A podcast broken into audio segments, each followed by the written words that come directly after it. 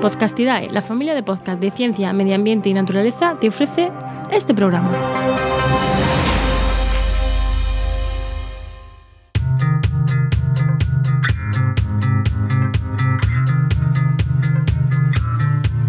¿Qué pasa? Acabas de llegar a El Charco, un podcast de opinión sobre medio ambiente.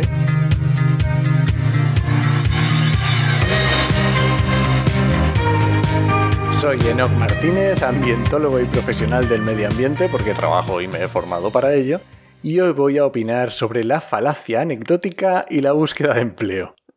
Para empezar por elementos comunes, vamos a definir, vamos a ver lo que es la falacia anecdótica.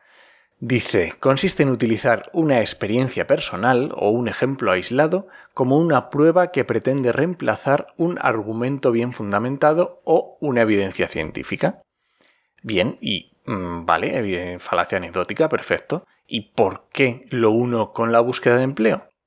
Pues es que ocurre una cosa que es que cada vez que alguien pregunta sobre lo bien o mal de una carrera, eh, porque yo qué sé, porque está pensando en qué carrera cogerse, porque va a empezar a estudiar y no sabe por dónde tirar, pues resulta que en ese momento que nos preguntan nos olvidamos de nuestra parte científica y nos ponemos, nos creemos que nuestra experiencia es aplicable a todo el mundo, nos, creemos, nos tomamos la parte por el todo y tomamos nuestra experiencia como universal. Y esto además se junta con el pesimismo imperante que tenemos desde la crisis del 2008 y a lo mejor desde antes, y eh, nos olvidamos de que el empleo en medio ambiente es una tendencia que, que está creciendo, que cada vez aumenta más. Entonces, ¿Que es menos de lo que nos gustaría? Por supuesto. Pero veamos la realidad, qué es lo que hay, qué es lo que dicen los datos. Y además, seguimos sumando y es que existen una serie de falsos mitos en la búsqueda de empleo ambiental y muchas veces en, el resto de búsqueda de empleo, que voy a poneros algunos por ejemplo. Es la típica frase de sin experiencia no se consigue nada. Eh, falso, por supuesto. Esto que dice, no, es que si no tienes experiencia, que te piden, y es que si no, no puedes empezar, no consigues nunca. No, esto puede ocurrir, pero es que el 40% de las ofertas son para personas que tienen menos de un año de experiencia o que no tienen ninguna experiencia. El 40%, o sea, es una pasada. Otro ejemplo de falso mito es que todas las ofertas de empleo están en Madrid y Barcelona. Falso. A ver, en volumen sí, Obviamente, si Madrid y Barcelona son las ciudades o las provincias que más población tienen, pues obviamente son las que más empleo van a tener, empleo neto. Pero, ¿qué ocurre cuando dividimos esas ofertas de empleo por el número de habitantes de la provincia? Ahí la cosa cambia mucho, porque en Madrid y Barcelona vamos a tener mucha competencia, pero también vamos a ser muchos. Y es que si miramos las ofertas de empleo por cada 100.000 habitantes, la primera provincia con más ofertas de empleo en España es Soria y luego Álava, así que no tiene nada que ver. Desterremos ese pensamiento. Otro típico, otra típica falso mito. No hay trabajo para ambientólogos. Y pongo ambientólogos porque soy ambientólogo y es lo que conozco, pero aquí podéis poner cualquier carrera, cualquier titulación.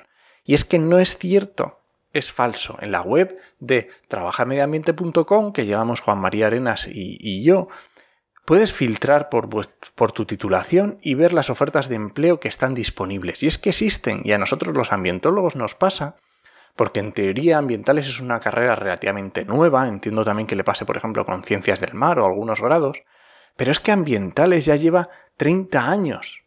No sé si tantos, a lo mejor 25, pero me da lo mismo, las empresas ya nos conocen, ya saben. Eh, ya existen esas carreras, existen, se pueden buscar, la gente los conoce, existen esas ofertas de empleo. Y es que este es un motivo de debate recurrente en redes sociales. Y resulta que esta semana justo en un grupo de Facebook había una publicación con más de 80 comentarios en los que cada uno iba poniendo, diciendo su experiencia, que fatal, que bueno, que tal, que no sé qué. Y es que el único que estaba aportando datos, datos reales en los que basarse, era yo y me sentía totalmente perdido. Digo, pero qué, ¿qué está pasando? ¿Por qué le estamos aconsejando a esta persona en base a nuestra experiencia que nos ha ido fatal, que a lo mejor empezamos la carrera justo en plena crisis, salimos con un desastre? Esa experiencia no, no, no vale. Mm, seamos realistas.